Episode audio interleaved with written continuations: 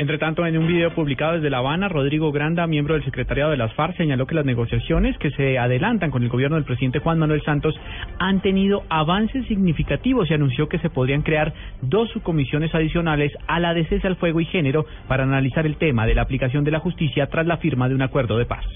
es posible, digamos, la creación de una o dos subcomisiones más para abordar temas muy complejos. Aquí no se descansa, se trabaja con ahínco. Lo que pasa es que tampoco, digamos, temas tan álgidos pueden tratarse de la noche a la mañana.